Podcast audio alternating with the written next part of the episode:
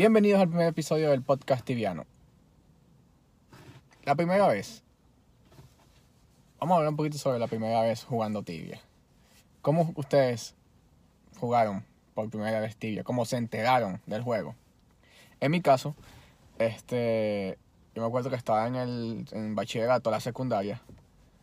Tenía algo así como 14, 15 años aproximadamente. Y me acuerdo que empezaron a jugar ahí en el, en el colegio. Y me llamó la atención el juego, a pesar de que los gráficos eran para la mierda. Pero estaba bueno.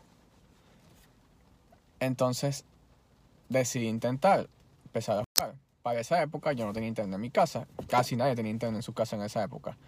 Solamente tenían internet los cybers entonces la única manera de jugar era ir a un cyber. Entonces ir a un cyber cerca de la urbanización donde vivía. Y había dos personas jugando, me acuerdo. Una persona que estudiaba en mi colegio y otra persona que era de ahí de la urbanización. No lo conocía hasta ese momento. Empecé a jugar, me hice la cuenta. Me acuerdo que mi primer char se llamaba Gojisu. G-O-H-I-Z-U, Gojisu. Era un sorcerer. En esa época no existían las ones. Este, no existía. Se casaba con summons. Con summons, no como los actuales, sino summoneando que sí, Demon Skeleton o Mons, cosas así. Entonces, me acuerdo que tardé como un mes quizás en salir de la primera isla, en llegar a nivel 8. Cuando llegué a nivel 8, empecé a cazar, a cazar, tratar de conseguir set. Me acuerdo que tenía un set súper pesado para un mago, que era algo así como un play set o plate set, le decía a la gente, pero es un play set. Era súper pesado y tenía un... Me acuerdo que hice el quest de las 10k, o sea, llegué, a nivel 20. hice el quest este de las 10k, el Desert Quest. Y mi gran adquisición del quest de las 10k fue un Dragon Hammer, que pesaba más que el coño y nunca tenía capacidad para para lootear nada. Cazaba en Dwarf, cazaba en Dwarf y en Troll, creo que si mal no me acuerdo. Después me acuerdo que este mi hermano vivía en Estados Unidos y yo le empecé a jalar bolas, jalar bolas, jalar bolas, jalar bolas, jalar bolas. Hasta que después de, no sé, como tres meses jalándole bolas, me regaló una premium. En esa época las premium no venían de un mes, sino venían de tres meses. Entonces me regaló una premium de 3 meses, 90 días. Y yo en 90 días subí de nivel 20 a 35, si mal no me acuerdo. Eh, después compré un school, que un School Staff, unas BOH, cuando las BOH costaban toda la plata del mundo. Y después de eso no me acuerdo qué más pasó. De hecho, no me acuerdo cuál era el servidor. Pero todo el mundo en el cyber empezó a jugar tibia. Y todos jugamos en servidores diferentes. Entonces no, compartíamos juntos jugando. Hasta que hubo un momento que salió un servidor nuevo. Que se llamaba...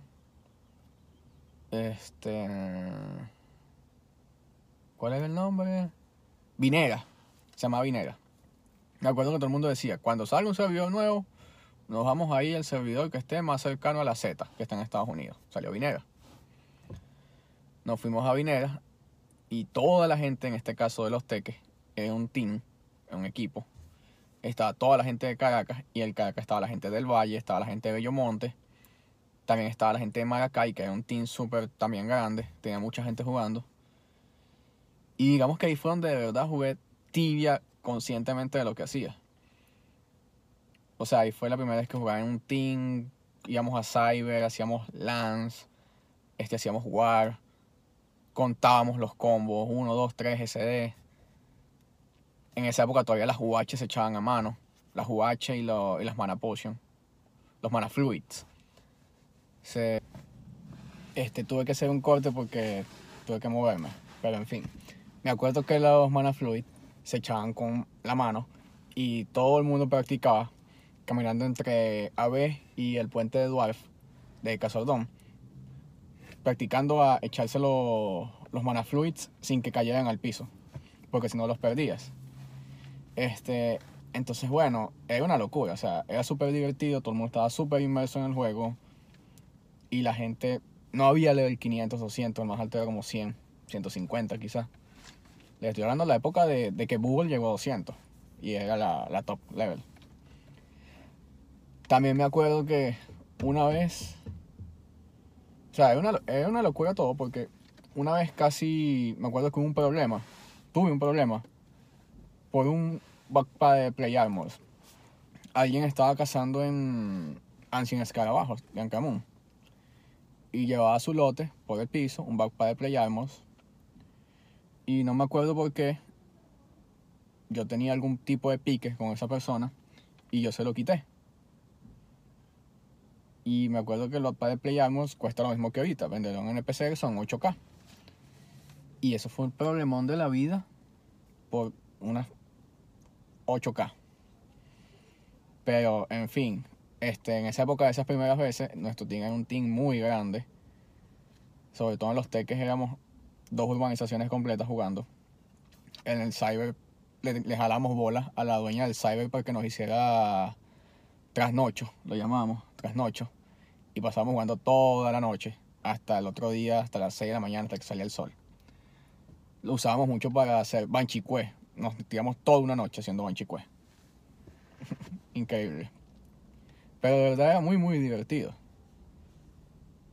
Era muy divertido esas primeras veces. Porque no es nada como el tibia actual. No se compara en nada.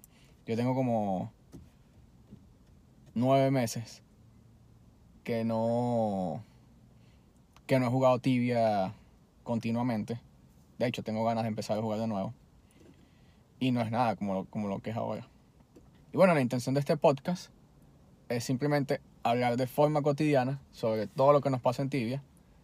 Mi idea también es que venga gente a hablar conmigo.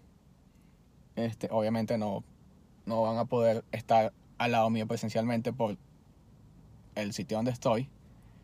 Pero sí voy a intentar coordinar algunas videollamadas por Skype o cosas así con gente que esté metida ahí en el juego estoy tratando de que una persona esté conmigo constantemente. Estoy tratando de cuadrar eso por videollamada, entonces grabamos la videollamada y la subimos a las distintas plataformas. Pero bueno, eso fue todo el primer podcast. No sé cuántos minutos hablé. Ahorita cuando vaya a editarlo lo voy a. Y no se olviden de seguirnos en nuestras redes sociales, en el fansite o, para los que no saben, tenemos un fansite, manejamos un fansite, tvmagazine.com.be, que está un poquito descuidado. No hemos manejado mucho últimamente, estamos tratando de darle vida de nuevo, pero el tiempo de todo el mundo es muy corto. Entonces, bueno, estamos ahí en ese proceso.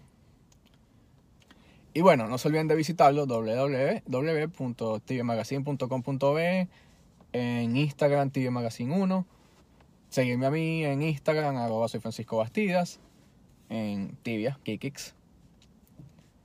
Próximamente jugaré de nuevo. Y nos vemos en el segundo episodio de este podcast. Por cierto, vamos a tratar de subirlos todos los domingos. Vamos a ver si podemos.